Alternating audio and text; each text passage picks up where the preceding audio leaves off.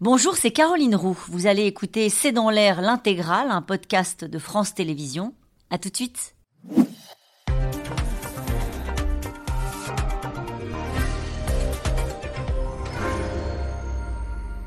Bonsoir à toutes et à toutes et bienvenue dans C'est dans l'air. Ils ont 157 ans à eux deux. Le premier multiplie les gaffes et les chutes. Le second pourrait bien se retrouver en prison dans les mois qui viennent. Joe Biden, Donald Trump, c'est le surréaliste match retour qui se dessine pour l'instant à un peu plus d'un an pardon, de la présidentielle américaine. Une course de fond qui débutera dans quelques jours avec le premier débat républicain le 23 août. La campagne est donc sur le point de se lancer. Alors pourquoi cette affiche euh, apparaît-elle aujourd'hui la plus probable? Quels sont les autres concurrents? Pourquoi l'Amérique ne semble-t-elle pas parvenir à faire euh, émerger une nouvelle génération politique? Et première question toute simple, Donald Trump sera-t-il en mesure de se présenter alors qu'il est poursuivi en justice dans plusieurs dossiers? Trump, les incroyables scénarios c'est le titre de cette émission. Nous attendons bien sûr vos questions et réactions par SMS, Internet et sur les réseaux sociaux. Et avec nous ce soir, Marie-Cécile Nave, bonsoir. Bonsoir. Vous êtes politologue, directrice de recherche à l'IRIS, l'Institut de Relations internationales et stratégiques, et spécialiste des États-Unis. David Thompson, bonsoir. Bonsoir. Vous êtes correspondant permanent aux États-Unis pour RFI, en charge du suivi de la droite américaine. On cite également votre documentaire intitulé Kalama Harris, une ambition américaine, euh, toujours disponible sur le site d'Arte Kamala Harris, décidément. Euh, Anne-Elisabeth Boutet, bonsoir. Bonsoir. Vous êtes éditorialiste pour le Daily Telegraph, spécialiste des mondes anglophones. Et enfin, Christine Cardellan, bonsoir. Bonsoir. Euh, Vous êtes essayiste et journaliste économique. Vous avez aussi signé ce livre que je signale à nos téléspectateurs, Mon super-héros Loris, atteint d'une maladie orpheline, paru aux éditions Humaine Science. Loris, votre neveu Mon neveu, ça exactement. Bienvenue à tous les quatre et merci de participer à ce C'est dans l'air en direct. Euh, Trump-Biden, c'est donc aujourd'hui l'affiche peut-être la plus probable, mais est-ce que les Américains la souhaitent, Marie-Cécile Non, c'est pas le scénario que les Américains, euh, quel que soit le- leur bord politique, attendent et attendaient, bien entendu. Il y avait une une volonté de renouveau, de renouvellement euh, des figures politiques. Et puis euh, le fait de rejouer, comme vous l'avez dit, hein, le, match euh, de 2020, ça les enchante pas du tout.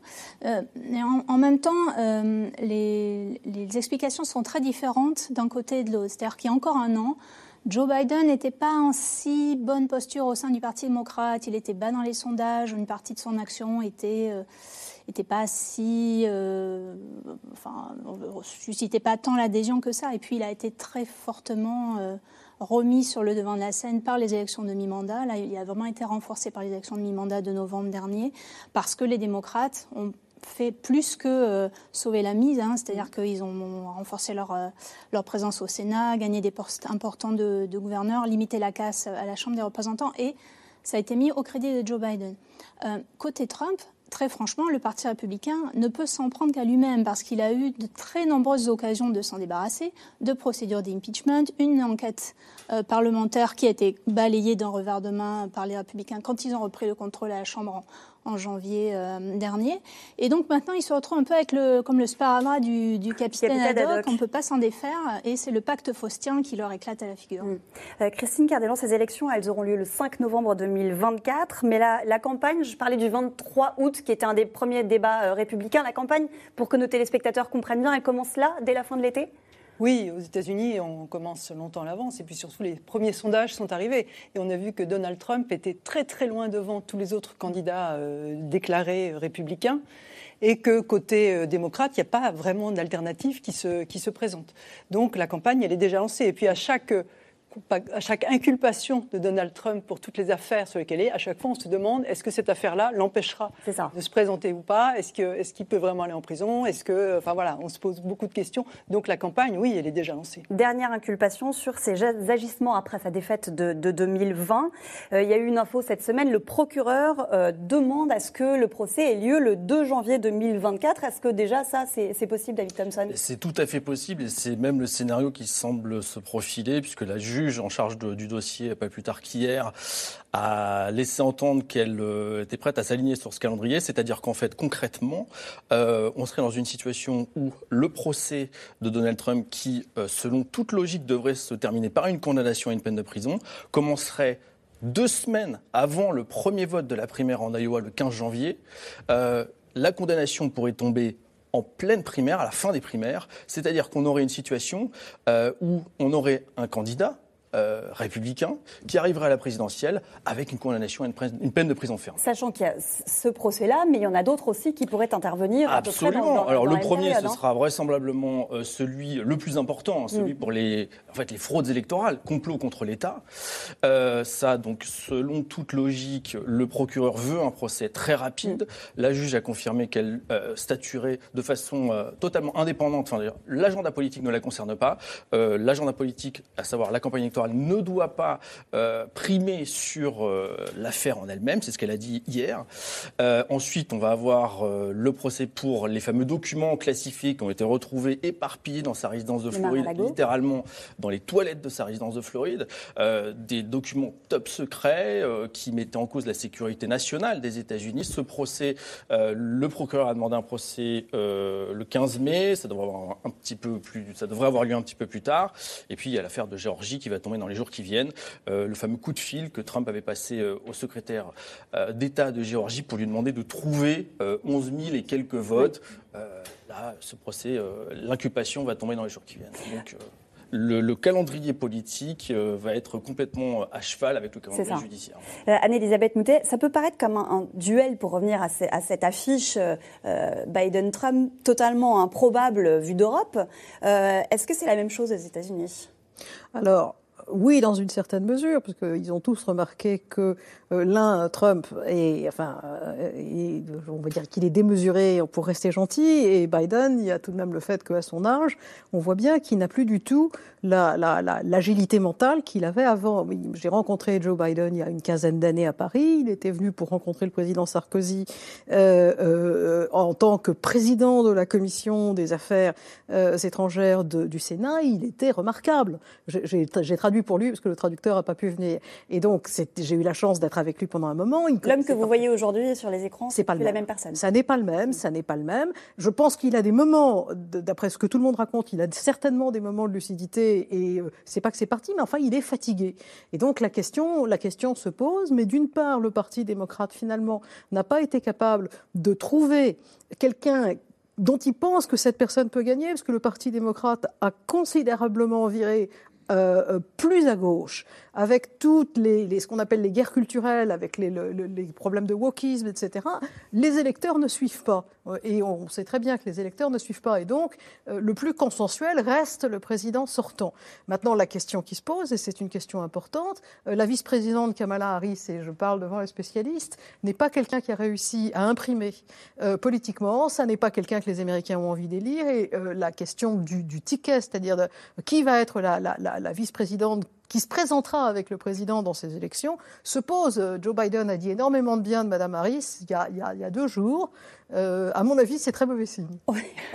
Oui, on en parlera euh, un petit peu plus tard tout à l'heure. Mais d'abord, Joe Biden sera-t-il en capacité et Donald Trump sera-t-il derrière les barreaux? Alors que ces questions se posent, les deux acteurs, eux, ont commencé la bataille. Juliette Coulet, Ilana Azenko. Comme un air de déjà-vu, Donald Trump contre Joe Biden, un match retour en 2024 qui a déjà commencé. À chacun sa stratégie. Attaquer pour Trump. Avec une présidence aussi calamiteuse, il est presque inconcevable que Biden ait même songé à se représenter. Il a détruit notre pays. Ne pas commenter pour Biden Non, je ne vais pas parler de l'inculpation de Trump. Un match dans lequel chacun espère bien profiter des faiblesses de l'autre. Donald Trump ne manque pas une occasion de se moquer de son vieil adversaire. Où est-ce que je vais? Où est-ce que je vais? Je veux partir par là. Par là.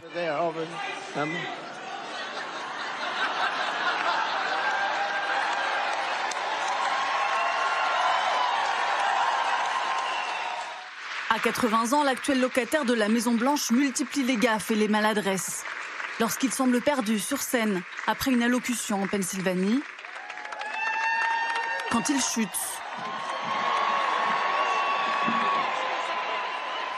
Ou lorsqu'en septembre dernier, le président appelle une parlementaire. Où est Jackie Où est Jackie Je ne pense pas qu'elle soit là. Décédé un mois plus tôt. Le candidat aura-t-il les capacités d'assurer la fonction jusqu'en 2028 La presse s'interroge sur son âge.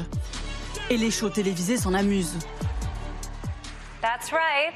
C'est vrai, Joe Biden est dans la course à la réélection. Enfin, il ne court pas vraiment, il a 80 ans. Disons plutôt qu'il est dans un mont-escalier pour grimper jusqu'à sa réélection. Le médecin du président assure qu'il est en bonne santé pour accomplir ses devoirs. Joe Biden, lui, mise sur son bilan économique. Il y a trois changements fondamentaux que nous avons faits avec l'aide du Congrès. Faire des investissements intelligents en Amérique, renforcer la classe moyenne par l'éducation et aider les petites entreprises en baissant les coûts et en renforçant la concurrence. Donald Trump est toujours empêtré dans des affaires judiciaires. Inculpé trois fois en quelques mois pour paiement suspect à une ancienne actrice de films pornographiques, gestion négligente de documents confidentiels et pression électorale en 2020. Il dénonce une chasse aux sorcières. Joe la crapule m'a traîné en justice, au milieu d'une campagne que je suis en train de remporter haut la main, mais qui m'oblige à consacrer du temps et de l'argent à des choses sans rapport avec la campagne. Il aurait déjà dépensé 40 millions de dollars en frais de justice et une quatrième inculpation devrait être annoncée la semaine prochaine. Pourtant, Donald Trump reste le favori de la primaire républicaine. Parce que chaque fois qu'il m'insulte, nous montons dans les sondages. Il me manque une inculpation pour gagner l'élection. Il bénéficierait de 47% de soutien des sympathisants républicains, loin devant les 13% de son challenger, Ron DeSantis. Le gouverneur de Floride, digne héritier de Trump, contre l'immigration, contre l'avortement, refuse le duel annoncé. Biden ne sera peut-être pas non plus le candidat.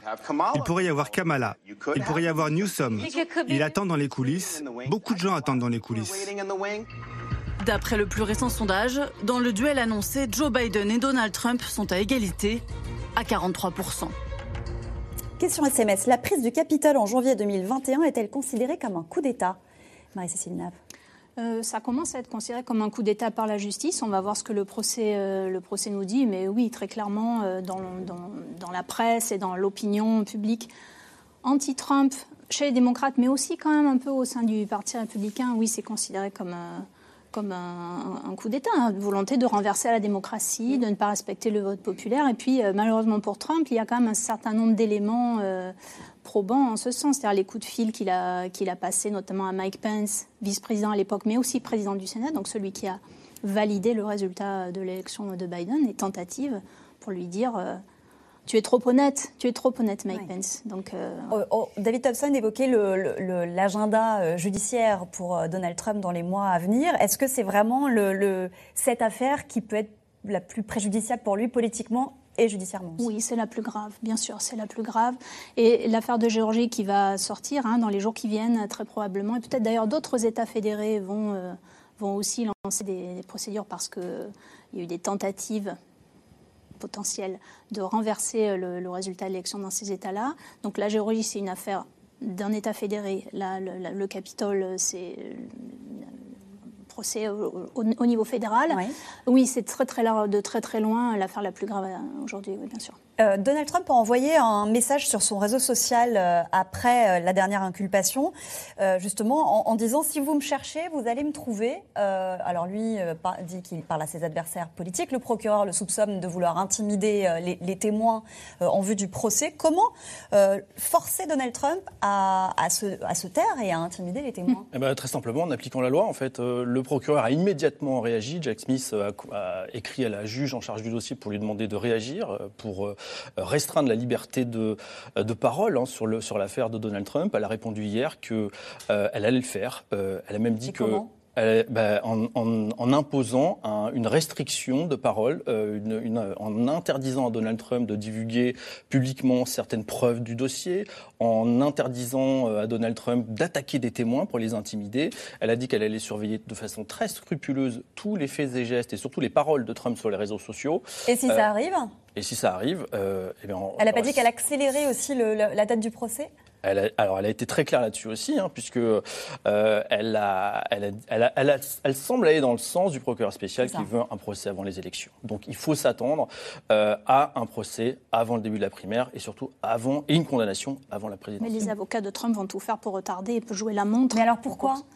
Eh bien, parce que euh, s'il est réélu président, il bénéficiera à nouveau de l'immunité présidentielle. Et c'est une des raisons pour lesquelles il veut retourner à la Maison Blanche. Et euh, Donald Trump n'a pas réagi aux, propos euh, du procureur ou, de la juge. Ça veut dire qu'il a peur, qu'il prend ça la menace au sérieux? Je pense qu'il a commencé à prendre ça au sérieux à la première audience où il s'est trouvé devant un tribunal et on a remarqué qu'il euh, était extrêmement calme, presque timide et qu'il avait changé. Cela dit, euh, il y a le sentiment et le ressenti, euh, c'est euh, en politique c'est très important. Il y a le ressenti d'un acharnement judiciaire et quand un, juge, vous savez que les juges américains sont élus, que les procureurs sont élus, et quand on dit je ne m'intéresse pas à l'agenda politique, eh bien le, public ne marche pas parce que c'est pas vrai.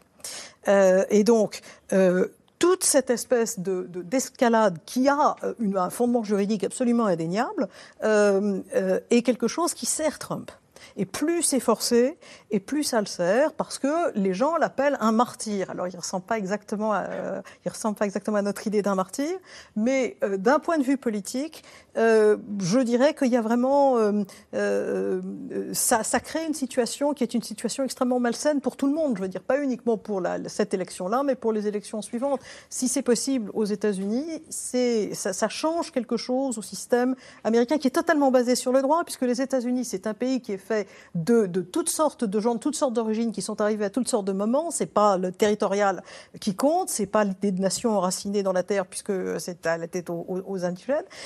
et et euh, ce qui tient l'Amérique, c'est le droit. C'est pour ça qu'ils sont tellement euh, spécifiques dans le droit. Et cette manière d'instrumentaliser le droit ou cette perception d'instrumentaliser le droit est quelque chose qui, à mon avis, aura des conséquences. Des élus démocrates et même, je crois, un avocat de Donald Trump souhaitent que euh, le procès soit télévisé. Est-ce que ça pourrait faire accepter davantage la, décision de Est-ce que c'est possible? Ce n'est pas, pas, forcément le cas. Alors, ça le sert, c'est vrai, ça sert Trump, ses, affaires de, les affaires qu'il a, a sur le dos, on pourrait dire, parce que ça nourrit le récit de la persécution, du complotisme contre lui, ça le sert au sein de sa base la plus fervente, c'est celle qui vote aux primaires. Donc c'est pour ça qu'il y a un tel écart aujourd'hui avec euh, son, son concurrent euh, le plus dangereux qui est Ron DeSantis. En revanche, au niveau de l'électorat global, euh, c'est une autre chanson. Et donc la, bataille à gagner, c'est celle des primaires évidemment, mais l'élection nationale, même si c'est le collège électoral, même si ça se jouera sans doute encore à quelques États fédérés euh, comme en 2020, euh, c'est une autre affaire. Et la mobilisation contre Trump dans le camp démocrate, il ne faut pas la négliger. Ça, peut être autant un moteur de de participation que, le, que l'adhésion à, Biden. C'est ce qui s'est passé déjà en 2020. Mm. Et il y a des sujets qui sont extrêmement mobilisateurs du côté euh, démocrate, au-delà de la personnification, de la personnalisation plutôt Trump-Biden, c'est euh, l'avortement, par exemple. Mm. Et ça, ça va être un véritable. enfin, on a déjà un certain nombre d'indicateurs qui nous montrent que ces questions-là vont être très très importantes en 2024. Dans la, pendant la campagne. Oui, pour compléter ce que vous disiez tout à l'heure, je crois que le quatrième procès, celui qui n'est pas encore, pour lequel Trump n'est pas encore inculpé, celui qui va se passer euh, dans le comté de Fulton en Georgie, parce qu'il a voulu demander au secrétaire d'État de Georgie de lui trouver 11 779 voix pour euh, gagner dans, cet État alors qu'il ne gagnait pas. Ce procès-là, s'il a lieu, c'est probable, il pourrait être télévisé de manière certaine, parce qu'en Géorgie, on filme, les, on filme les, ce genre de, procès. Et aussi, euh, pour ce procès, il n'y aura pas de grâce du gouverneur de l'État, parce qu'on n'a pas le droit en Géorgie le gouverneur n'a pas le droit d'accorder des grâces. Ça, tient au passé de la Géorgie où un gouverneur précédent avait accordé beaucoup trop de grâces en échange d'argent. et donc, ils ont fait passer une loi interdisant au gouverneur de le faire. Donc, finalement, c'est peut-être ce procès-là qui paraît pas le plus dangereux a priori, qui, pour l'image de Trump, pourrait être le plus mauvais parce que ce sera filmé. Et, comme vous disiez tout à l'heure, quand il est euh, devant un juge, eh bien, il est un peu moins il n'a pas la même attitude. Il pas la même attitude que, lorsqu'il est à la caméra. Il était obligé, voilà, il est en défense. David Thompson. juste un instant, David Thompson. Sur ces voix qu'ils ont non, Juste, juste un instant, je donne la parole à David Thompson. Toutes les parties euh, veulent que, ce, que ces procès soient filmés. Trump y voit bien sûr son intérêt parce qu'il sait très bien que euh, ces procès ne le fragilisent pas, au contraire, ils le servent parce que, comme ça vient d'être dit, euh, il donne corps à sa rhétorique auprès de son, sa base euh, anti-système. On entendait dans le reportage, hein, il disait, dans le sujet, il disait euh, il me manque une inculpation et je, et je remporte le vote. Mais c'est le cas. On a vu, on a vu Donald Trump est en perte de vitesse hein, jusqu'à la fin du mois de mars, au moment où il y a eu sa première inculpation, et ça l'a complètement propulsé dans les sondages parce qu'auprès de sa base, et c'est comme ça qu'ils nous le disent dans tous les meetings, dans, tout, dans toutes les interviews. Euh, ils ont l'impression que ça ne fait que confirmer sa rhétorique, euh, celle de la rhétorique anti-système, celle euh, quand il leur dit euh, c'est moi qu'il vise, mais à travers moi, c'est vous qu'il vise, ça fonctionne à plein sur, son, sur sa base électorale. J'ai des dames là que j'ai interviewées récemment qui me disaient en pleurs, littéralement, il est là pour nous sauver.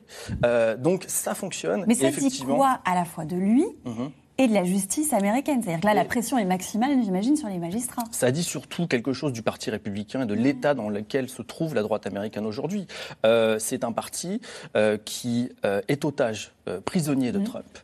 c'est un parti dont les militants quittent euh, de façon plus en plus durable euh, le champ démocratique.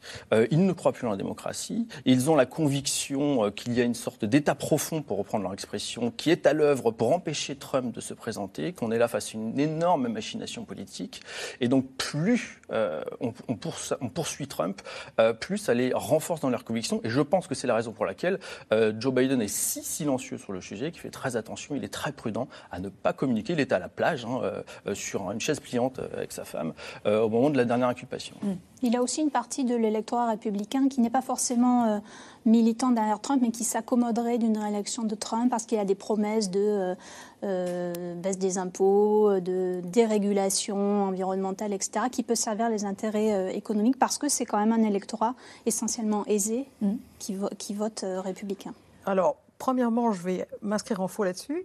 Euh, une bonne partie de l'électorat de Trump est au, au, contraire un électorat qui vient de villes dans le centre de l'Amérique, de l'Amérique périphérique.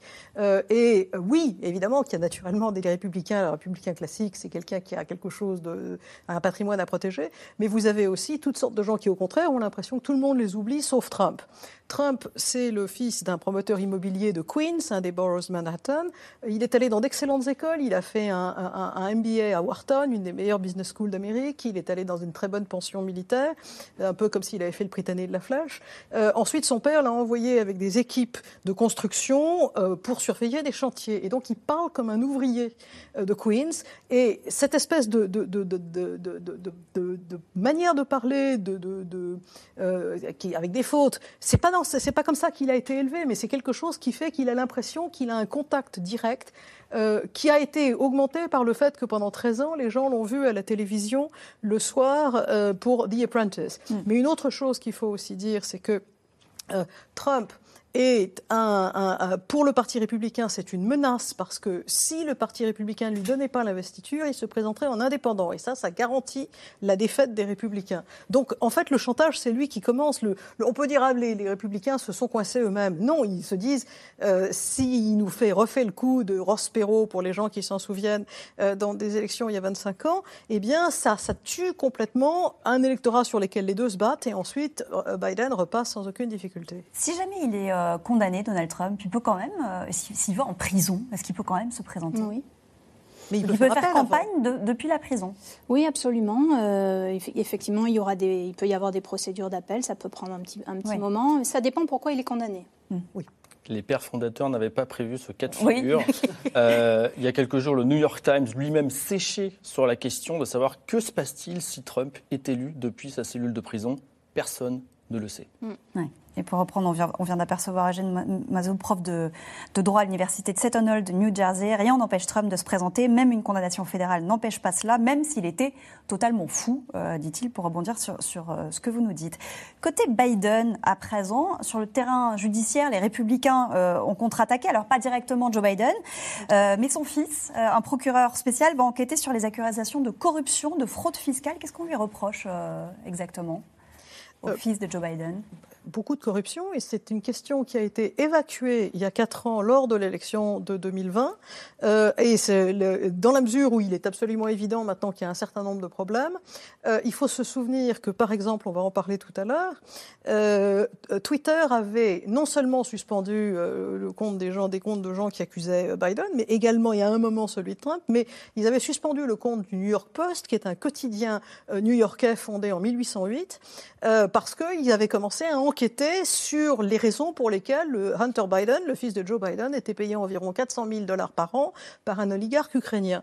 Et euh, la question peut vraiment se poser parce que euh, j'ai posé la question à des amis ukrainiens qui m'ont dit tu penses bien que c'est pas à cause de ses excellentes qualités de management, c'est parce que son père va probablement devenir président et donc ils sont en train de l'acheter.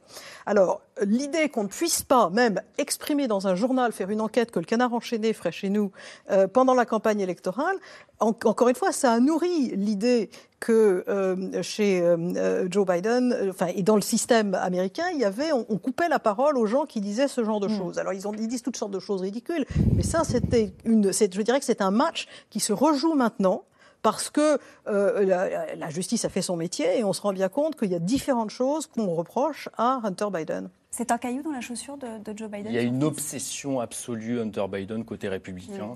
Euh, ils essayent d'instrumentaliser cette affaire euh, et de faire un parallèle, de la mettre sur un point d'égalité avec euh, les procédures visant Donald Trump, visant Donald Trump sur le thème justice à deux vitesses, etc. la différence, c'est que pour l'instant, le lien entre Joe Biden et son fils n'est pas du tout établi hein, sur les affaires de fraude fiscale, sur ses activités en Ukraine, même si effectivement il y a des soupçons euh, euh, pour le moins.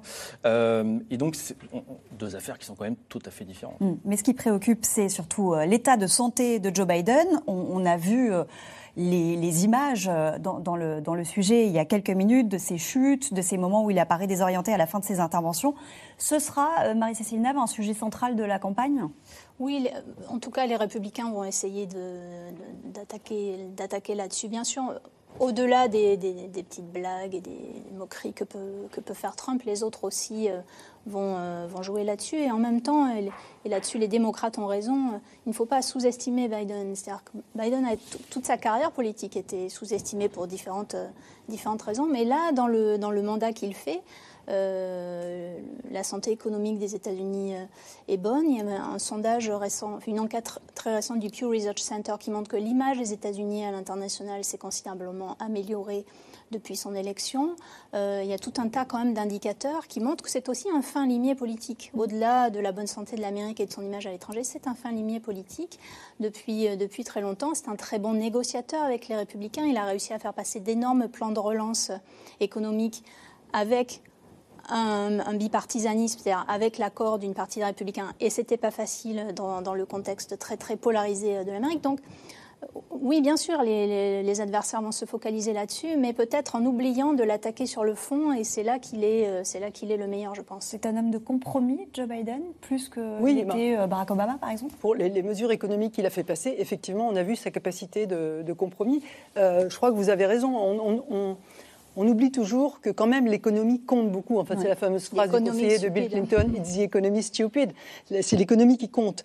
Et en la matière, euh, ben, l'inflation a commencé à baisser, euh, les, gens euh, les, plus démunis trouvent des jobs, et effectivement, il a promulgué ce qui s'appelle l'IRA, enfin, il a fait mettre en place l'Inflation Reduction Act, qui est en fait un, un vaste programme de subventions pour euh, décarboner l'économie américaine et surtout faire venir des investissements, réouvrir des usines.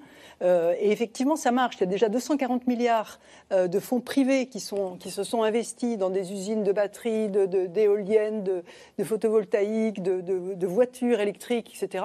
Il y a beaucoup de subventions, jusqu'à 400 milliards de subventions qui vont être déversées. Et c'est en train de fonctionner, au point qu'aux États-Unis, on appelle ça les carbonomics l'économie du carbone, quoi, la, les, la carbonomie, on pourrait dire en français. Et donc, euh, et elle profite en plus à, des gens qui sont euh, plus modestes, c'est-à-dire qu'en ce moment, dans la finance, ça va moyennement bien et beaucoup de gens ont perdu leur emploi. Dans la tech, il y a eu beaucoup de licenciements. Et en revanche, dans les emplois de, l'industrie, qui sont plutôt bien payés par rapport aux emplois de service pour les gens qui sont modestes, eh bien, euh, il y a une reprise très nette grâce au programme de Biden. Donc je pense que si ça se joue sur l'économie, Biden a davantage fait ses preuves que Donald Trump. Et euh, alors, il y, a ces éléments dont, dont, vous nous parlez, mais il y a cette question de téléspectateurs. Un second mandat de Joe Biden serait-il pour autant réaliste? Alors, euh, encore une fois, les républicains répondraient tout de suite non. Et d'ailleurs, la petite musique qu'on entend à droite actuellement, c'est euh, le vote pour Joe Biden est en réalité un vote pour Kamala Harris, sa vice-présidente, puisqu'en cas de, pardon, mais de décès euh, de Joe Biden au pouvoir, ce serait elle qui automatiquement deviendrait présidente des États-Unis. C'est un scénario qui semble possible, voire probable. Et Kamala Harris, c'est un personnage qui n'est pas apprécié dans l'opinion américaine, évidemment encore moins dans l'opinion américaine républicaine, parce que femme, parce que fille d'immigrés, parce que perçue à tort comme ultra progressiste, hein. et parce qu'elle n'est pas très bonne, effectivement. Elle a eu des gros. Elle a enchaîné un certain nombre de ratés euh, en tant que vice-présidente et euh, elle a perdu la dernière élection euh, qu'elle a menée au niveau national, les primaires démocrates. Elle a dû se désister juste avant le début du vote. vous nous disiez, Anne-Elisabeth Moutet, qu'elle n'imprime pas et qu'elle n'est pas bonne? Elle, n'imprime pas. Je veux dire qu'il y a une candidate probable républicaine, Nikki Haley, qui est elle-même une fille d'immigrés indiens et qui est une femme. et les républicains le lui reprochent pas. Donc, euh, bien sûr qu'elle va jouer sur l'idée que ah, mais je suis, je fais partie d'une minorité et je suis une femme. Mais je pense que ça, c'est un match qui est déjà qui, n'existe plus aux États-Unis. Hmm. Euh, en revanche, euh, c'est vrai qu'on lui a pas fait de cadeau parce que ça, en général, il y a très peu de présidents qui font des cadeaux à leur vice-président.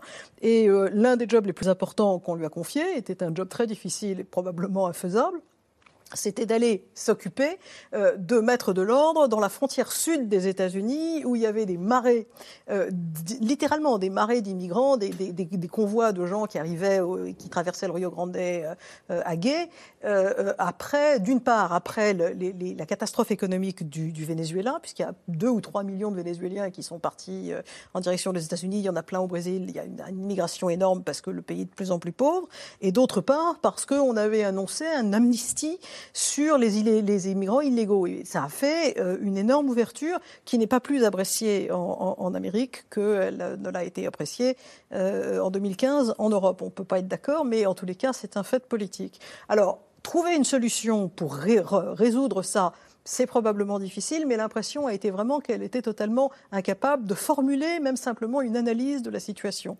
Donc ça ne lui a pas donné une, bonne réputation. Et puis, euh, euh, personne ne peut citer un exemple, une cause qu'elle a prise, qu'elle aurait faite sienne, dont c'était un, c'était un, procureur général de l'État et ensuite un ministre de la Justice de l'État de Californie, où elle était assez dure. Et comme c'est pas l'état d'esprit du Parti démocrate, elle, elle n'a rien dit sur ce sujet alors qu'elle aurait pu aller euh, euh, avec conviction en disant non, il faut de l'ordre, il, mm. faut, il faut moins de violence, etc. Mais elle ne s'est absolument pas prononcée comme ça. Mais rien n'indique que ce sera Kamala Harris, la, la vice-présidente, en quelque sorte. Enfin, le ticket. Voilà le ticket euh, pour le deuxième mandat.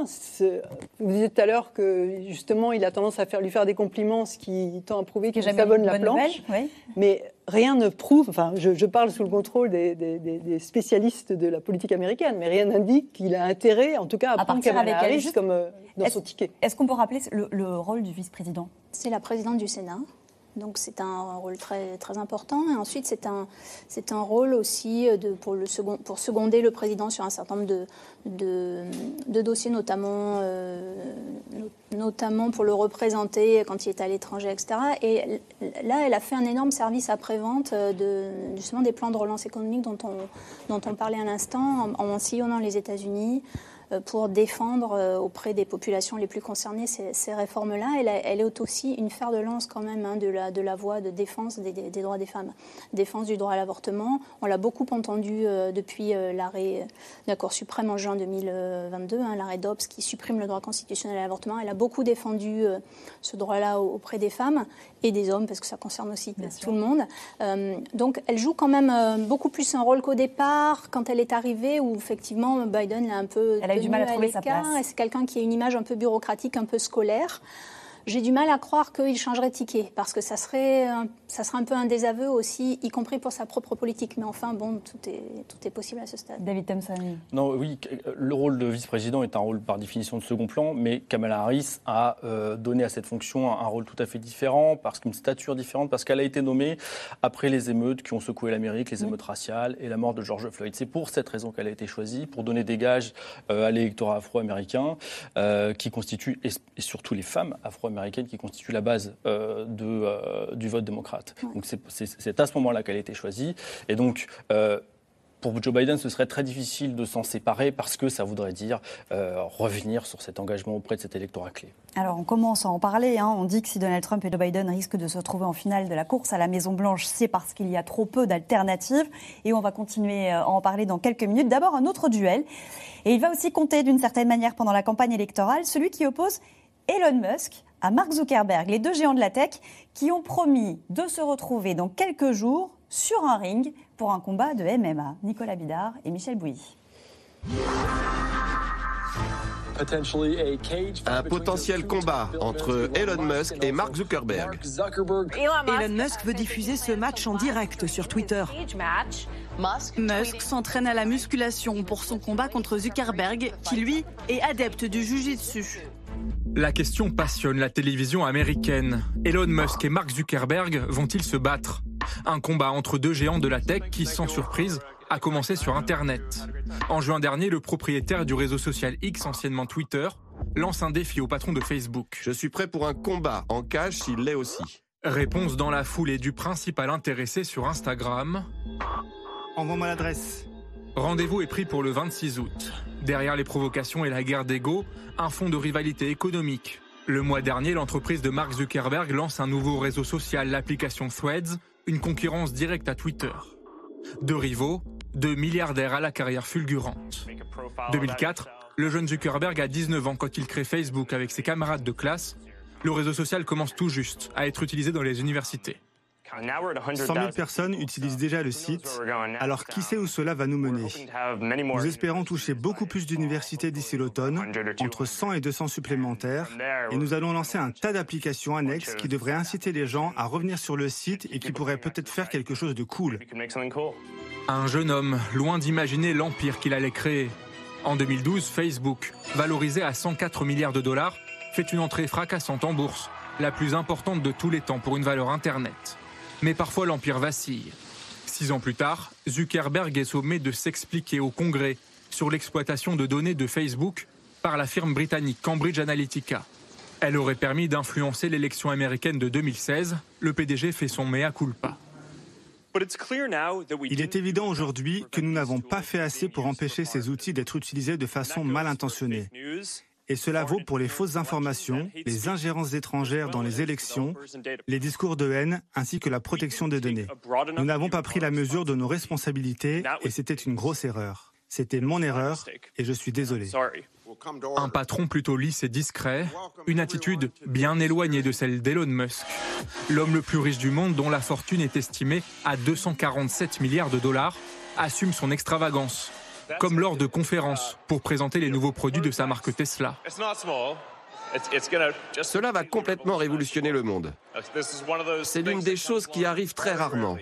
Les équipes de Tesla ont fait un travail incroyable en construisant une intelligence artificielle ancrée dans le monde réel. Personnalité de l'année en 2021 selon Time Magazine, Elon Musk affiche des ambitions démesurées, comme créer une nouvelle civilisation sur la planète Mars, avec son entreprise SpaceX, et la fusée Starship. L'ambition, le point commun entre les deux businessmen. Mais est-ce au point d'avoir des intentions politiques? Zuckerberg, lui, entame un curieux tour des États américains en 2017, s'affichant fièrement avec des ouvriers, entrepreneurs et habitants. Il a visité quatre États en trois jours. Ça pourrait être bon pour son business. Ou peut-être qu'on peut se demander si Zuckerberg n'aurait pas en tête l'élection de 2020. Plutôt progressiste, il s'attaque frontalement à Donald Trump. Les États-Unis sont une nation d'immigrants et nous devrions en être fiers. Comme beaucoup d'entre vous, je m'inquiète de l'impact des récents décrets signés par le président Trump. Son rival Elon Musk, lui, bien plus conservateur, laisse peu de mystère sur ses préférences politiques. Je recommande donc de voter pour un congrès républicain, la présidence étant actuellement démocrate. Mais hors de question, de se lancer en politique. Est-ce que vous aimeriez un jour être président de la République? Non, non, j'ai pas envie. Pourquoi? Si j'étais président, je ne pourrais pas, par exemple, envoyer des fusées sur la Lune ou sur Mars pour envoyer des gens vivre là-bas. Je ne pourrais pas créer des véhicules électriques durables. Je ne pourrais pas faire tout ça. Musk, Zuckerberg, jusqu'où iront les deux hommes d'affaires? Que le combat ait lieu ou non, ils maintiennent le suspense en s'affichant à l'entraînement, aux côtés de professionnels d'arts martiaux. Une rivalité mise en scène et un incroyable coup de communication. Vous mettez une pièce sur qui euh, dans ce combat de MMA euh, sur, euh, sur Zuckerberg Alors en tout, cas, sur Musk en tout cas, le, le, le, chef de l'UFC s'inquiète pour Elon Musk. Hein, disons qu'il y a un problème de gabarit, un problème d'âge, et Zuckerberg est entraîné. Oui, mais c'est ça. Et Musk a déjà dit qu'il devait passer une IRM, donc bon, il savait pas trop, c'est ça On, a l'impression que ça va se terminer en plutôt en débat. C'est, les, les, dernières rumeurs, c'est ça. Hein. Ils commencent à échanger sur les réseaux sociaux sur le fait qu'ils débattraient sur leur vision du monde. Parce que Autant euh, Zuckerberg avait intérêt à ce combat parce qu'il avait toutes les chances de gagner. Il fait des compétitions de jiu-jitsu, il a gagné des compétitions régionales, alors que Elon Musk a mal au dos, a mal au cervical, il est beaucoup plus lourd, etc. Donc autant Zuckerberg a tout intérêt autant Elon Musk euh, n'a rien à gagner. Hein. C'est Musk qui a lancé l'idée pourtant, non? C'est Musk, mais parce que c'est un provocateur. Il est, il, est, il est fâché avec tous les, grands patrons de la tech. Il est fâché avec Bill Gates parce que Bill Gates a vendu à terme des actions Tesla. Il est fâché avec euh, Sergey Brin, le patron de Google, parce qu'il lui a piqué sa femme. Et ensuite, euh, Sergey Brin a, comment, divorcé. Il est fâché avec Jeff Bezos parce que Jeff Bezos a diffusé de même que pour aller euh, éventuellement sur la Lune, il a, il a, il a Blue Origin alors qu'il y a SpaceX de l'autre côté. Donc il est fâché. Et si, si Steve Jobs de Apple n'était pas mort, il serait fâché avec Steve Jobs mm. aussi. Donc il est fâché avec tout le monde. Et la rivalité avec, euh, avec Zuckerberg, elle a commencé non pas là récemment, mais depuis 2016, quand un satellite de Facebook a, détruit par une fusée. a été voilà a été a été détruit par euh, en fait il était embarqué par une fusée d'Elon Musk et ça arrive il y a eu pas mal d'échecs avant d'avoir que des réussites et donc le, le, le ça a été leur, point, leur premier point de rivalité. Et après effectivement Zuckerberg euh, pardon Elon Musk a dit que Zuckerberg ne comprenait rien à l'intelligence artificielle. Et puis là, dernièrement, évidemment, Zuckerberg a lancé Threads, qui est un concurrent direct de X Twitter. C'est ça. Donc euh, la rivalité est au grand jour. Anne-Elisabeth Moutet. je passe plus de temps apparemment que vous sur X, euh, ex Twitter, qui appartient à Elon Musk, parce qu'il a annoncé aujourd'hui dans un tweet qu'il avait eu les résultats de son examen médical et ah, que ce n'était pas un problème. Mais à la fin du tweet, il dit quand même que euh, l'idée du débat intellectuel entre eux serait quand même. Mais ce qu'on comprend bien, c'est que ça dépasse largement le ring du MMA et que ce sont d'autres enjeux qui. qui, ah bah, naturellement, naturellement. Et puis euh, Elon Musk, c'est un, il est, il est sur le spectre Asperger. Je veux dire qu'il a, il a, il a euh, c'est un génie, et c'est un génie avec une, vision un petit, peu décalée du monde, et donc euh, il fait ça. Maintenant, euh, le problème aussi, alors on voit très bien ce qui se passe avec X, le, réseau social, l'ex-Twitter, parce qu'il l'a racheté pour 44 milliards de dollars. C'est tout de même une somme énorme, surtout que euh, Twitter, on va le réappeler Twitter, c'est plus facile, euh, ne gagnait pas d'argent. Mm. Et il est en train d'essayer de le transformer en quelque chose qui rapporterait de l'argent. Il fait payer maintenant les petites pastilles bleues qui vous authentifient, euh, il donne des services supplémentaires et il veut trouver un moyen de monétiser Twitter. Mais ce qu'il est en train de faire, y compris le relâchement d'un contrôle qu'on pouvait juger comme étant souvent injuste par algorithme, de, du contrôle justement de ce dont parlait à son audition parlementaire Mark Zuckerberg, c'est-à-dire euh, hate speech, le, racisme, l'antisémitisme, le, harcèlement, enfin tout ce qu'on veut. Euh, euh, Musk a laissé tout ça partir. Euh, et il est aussi en train de détruire un outil qui est un outil mondialement important pour l'évolution de, l'opinion et de la situation politique de pays où parfois la démocratie n'existe pas. Euh, et on se souvient que l'un des premiers grands euh, mouvements qui se sont manifestés sur Twitter, c'était une, semi-révolution en Moldavie. C'était très important pour les Moldaves. avec ça. On sait que maintenant la Chine a interdit l'accès à Twitter à tous ses citoyens parce qu'elle en a peur. Quelque part dans le, gouvernement mondial, si ça existe, Twitter ce qui est l'équivalent de ce qu'on pourrait appeler en France une délégation de service public. Et donc on mesure l'impact que ça pourrait avoir aussi sur les élections présidentielles américaines. On va répondre à Alain qui nous dit les deux milliardaires du net, Elon Musk et Mark Zuckerberg, peuvent-ils faire pencher la balance lors de ces élections 2024 ça a déjà beaucoup joué, hein, les réseaux sociaux, en 2016. on s'en souvient, hein, avec toutes les accusations d'ingérence russe, réitérées d'ailleurs euh, en 2020. Et puis, euh, on sait bien que les réseaux sociaux ne sont plus euh, ce qu'ils étaient au départ. C'est-à-dire des lieux de débat, des lieux de discussion. Maintenant, sont vraiment des bulles où on est un peu enfermé euh, de, par les, algorithmes et de par le modèle économique aussi. du clash, du buzz. On est un peu enfermé avec, entre guillemets, avec des, gens finalement qui sont d'accord avec nous. Et donc ça entretient euh, euh, séparément. oui, très certainement, ça, jouera. Et en même temps, il y, a peu de gens qui sont sur Twitter. Peu d'électeurs sont sur Twitter. Mais Twitter est repris après par les grands médias, etc. C'est une bataille, c'est une bataille aussi au-delà, au-delà de ça. Je crois qui est celle d'un qui, qui, a le plus grand leadership, qui est le plus visionnaire, qui personnifie euh, le plus euh, sa société. Et c'est ce qu'on pourrait voir à l'occasion de ce débat euh, dans, les, dans les jours qui viennent, si le, si, le, combat devient un débat juste parce qu'on va devoir montrer le, troisième sujet. Je voulais juste qu'on revienne à cette campagne présidentielle et évoquer en quelques mots les alternatives, que ce soit à Biden ou à Trump. Dans le camp républicain, on a beaucoup parlé de Ron DeSantis. Est-ce qu'aujourd'hui, il est pas disqualifié, mais enfin, il a pris beaucoup, beaucoup de retard dans les sondages. Si Trump n'était pas là, Ron DeSantis serait le candidat. Il est le futur, il incarne le futur de la droite américaine. Euh, il est arrivé dans la campagne en se présentant comme un Trump euh, sans, le, sans le bagage, sans le drama. Euh, et aujourd'hui, ses rivaux, notamment Trump, disent que c'est Trump en fait sans la personnalité. C'est vrai que c'est une. Mais avec des positions même parfois plus. plus ah Il fait campagne sur la droite de Trump, il est beaucoup plus à droite. Sur l'avortement. sur l'avortement, il a interdit quasiment interdit l'avortement en Floride, six semaines. Euh, IVG interdite après six semaines de grossesse. Euh, et puis, euh, mise au pas du système judiciaire, révision des programmes d'histoire, notamment sur les questions de racisme, et puis une politique très dure en faveur des, de la communauté LGBT. mais c'est lui qui paraît en capacité de capter le trésor électoral et surtout de, de, de, de canaliser le populisme trumpien après Trump. C'est ça. Donc peut-être pas cette fois-ci, mais pour le coup d'après. Oui, pour, pour le coup d'après en 2028. Et on, évoquait le ticket possible Biden-Kamala Harris. Si euh, Biden décidait de ne pas se lancer, est-ce que Kamala Harris, elle, pourrait euh, euh, émerger côté démocrate? Et Qui a-t-il d'autre? Alors, qui, a, t il d'autre? Euh, Gavin Newsom, le gouverneur de Californie, qui vient de la même écurie hein, euh, que Kamala Harris, qui est un pur produit des grandes familles de, de San Francisco, qui a été maire de San Francisco, qui est aujourd'hui le gouverneur, et qui essaie de se positionner en alternative avec Ron DeSantis. Ils organisent un débat, tous les deux, d'ailleurs, dans quelques, en novembre, pour jouer un petit peu les deux Amériques, l'une contre l'autre, la Californie ultra-progressiste, la Floride, laboratoire de la droite, voire de l'extrême droite américaine. Et chacun a un intérêt euh, commun euh, bien compris euh, là-dedans, c'est de se positionner, de se construire une stature nationale auprès de son propre camp. On est là plus dans une logique de primaire que d'élection générale, mais en tout cas, l'alternative, ce serait eux. Il y a des figures aussi au sein du Parti démocrate dans le gouvernement, par exemple Pete Buttigieg qui est, qui est toujours là, Gretchen Whitmer, la, gouverneure élue du Michigan, sont des gens qui, sur, lesquels il va falloir compter dans les années, peut-être dans les mois qui viennent. Il faut qu'on retourne tout de même sur la personnalité et surtout la, performance de Newsom en Californie, parce que la Californie, qui était euh, l'un des États les plus riches des États-Unis, est en ce moment dans une situation euh, économique épouvantable.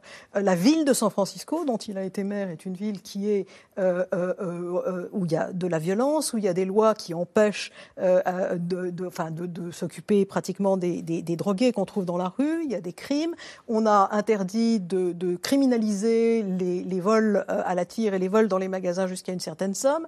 Euh, et c'est un repoussoir pour une partie de l'Amérique. C'est-à-dire les gens ne veulent pas vivre dans une ville comme ça. Les Californiens quittent les villes où on leur dit vous n'avez pas le droit de demander à, une personne qui s'est installée sur votre trottoir et qui y habite euh, euh, de partir, c'est illégal.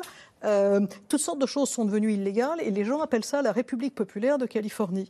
Donc, autant sur le contexte de l'aile gauche du Parti démocrate, c'est au contraire ce qu'il faut faire parce qu'il faut, faut renouveler la façon de, traiter les humains autour de soi. autant pour une bonne partie de l'Amérique, c'est un repoussoir qui, qui serait très intéressant. Ça va être intéressant d'entendre le débat. Et la Floride, on peut, on peut accuser De Santis de certaines choses, en particulier sur l'avortement. En revanche, sur le racisme, c'est quelque chose de manufacturé, parce que j'ai lu le programme d'Emmanuel où euh, il y a toute une série d'explications qui sont dans le programme des écoles primaires et secondaires en expliquant le racisme, l'esclavage, etc. Et il y a un moment qui dit qu'au moment de l'émancipation, euh, après la guerre de sécession, euh, certains esclaves avaient appris des, métiers.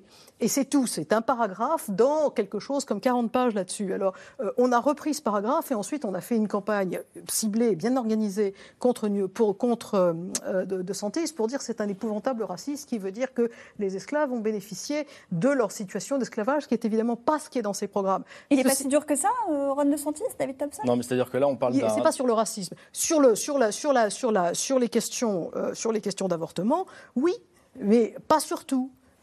Non, c'est-à-dire que là, on parle d'une révision du programme scolaire euh, pour les collèges euh, de l'histoire de l'esclavage.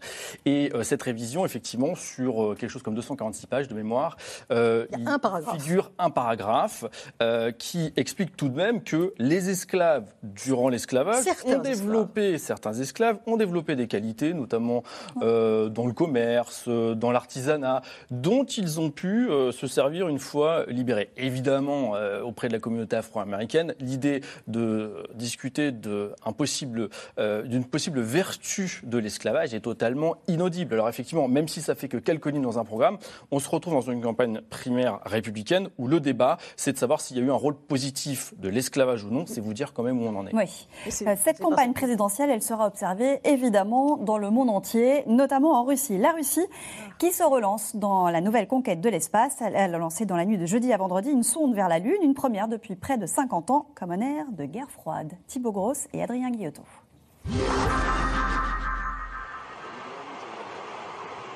La Russie regarde à nouveau vers la Lune. Ce vendredi matin, décollage réussi pour la fusée transportant la sonde Luna 25, propulsée à pleine puissance à destination de l'orbite lunaire. Une première en 47 ans, et Moscou se voit bien rattraper le temps perdu.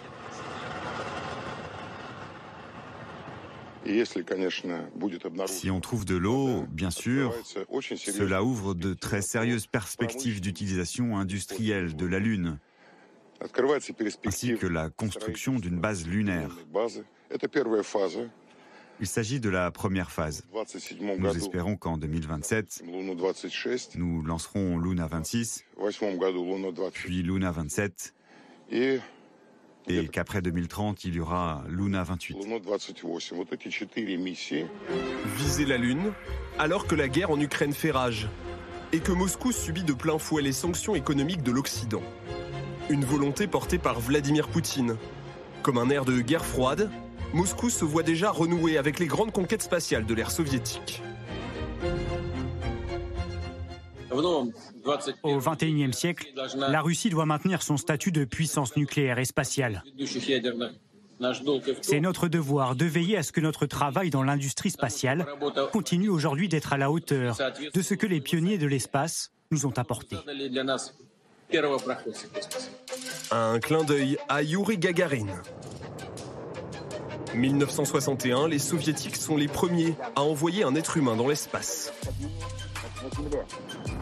avant que l'Américain Neil Armstrong ne pose le premier pied sur la Lune huit ans plus tard.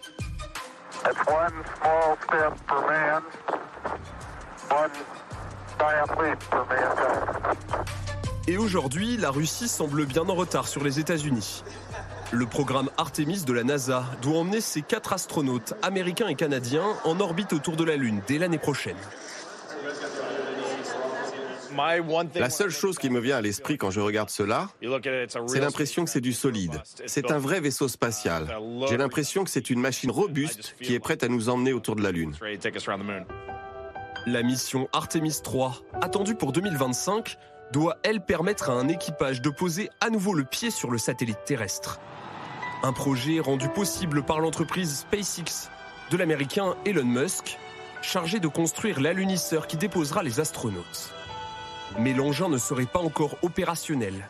Ce qu'espèrent les Américains, c'est garder un coup d'avance sur un nouveau concurrent, la Chine. Naturellement, je ne souhaite pas que la Chine atteigne le pôle sud de la Lune en premier avec des humains. Et qu'elle dise ensuite, c'est à nous, n'y touchez pas.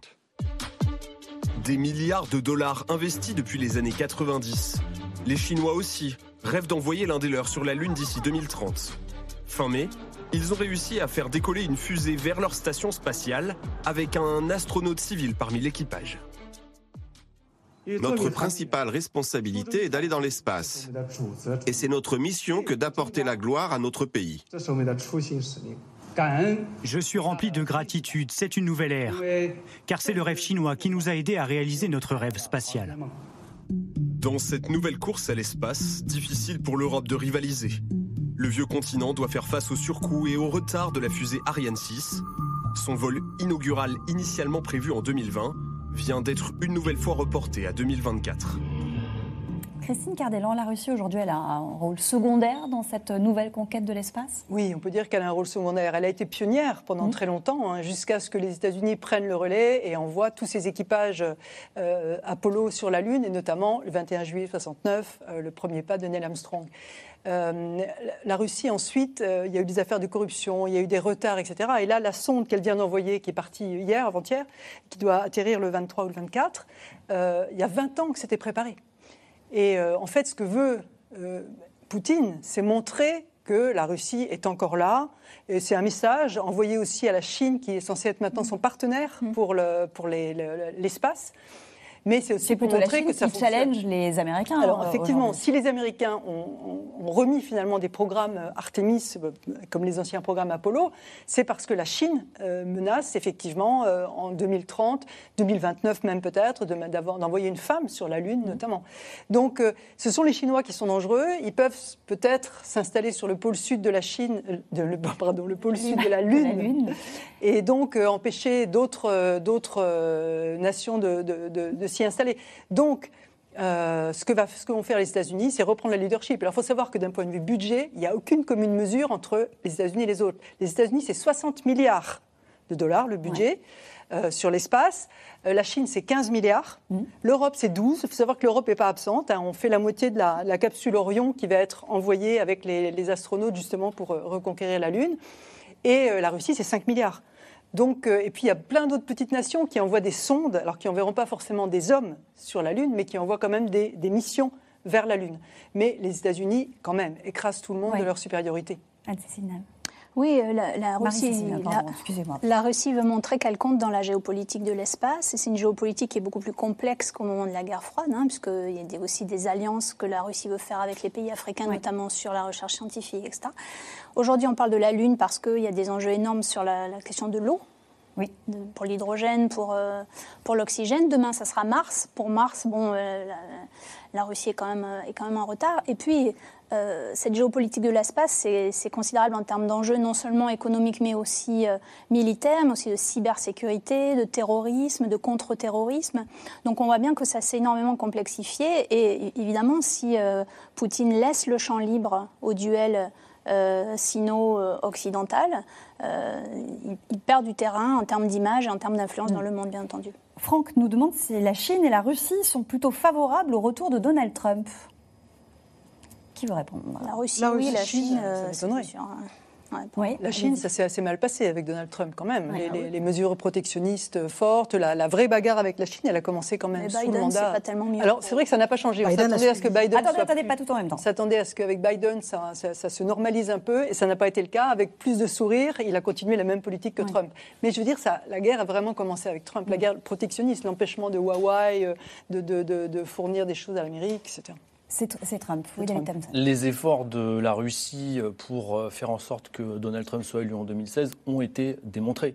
Euh, dans le premier impeachment, l'enquête du procureur spécial Robert Mueller, noir sur blanc, on voit ce que la Russie a fait. Les services de renseignement militaire russes ont acheté des publicités sur Facebook pour semer le trouble en faveur de Donald Trump. Ils sont même allés jusqu'à créer de fausses manifestations pour attiser comme ça le trouble au sein du pays et profiter à Donald Trump. Donc les efforts, ces efforts-là russes sont, sont démontrés factuellement. Aujourd'hui, euh, on ne sait pas très bien ce qui se passe, mais il y a sans doute euh, des efforts euh, en ce sens également.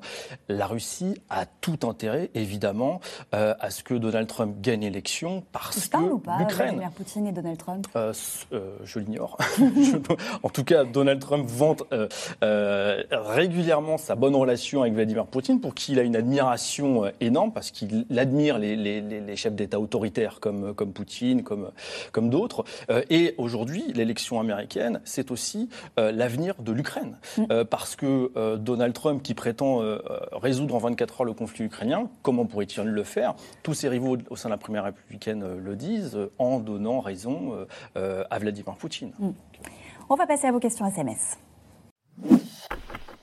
Merci d'avoir écouté C'est dans l'air. Comme vous le savez, vous pouvez désormais écouter l'intégrale, mais aussi l'invité ou vos questions à nos experts. Tous ces podcasts sont disponibles gratuitement sur toutes les plateformes de streaming audio. Et pour le replay vidéo, c'est sur France.tv, bien évidemment. À bientôt.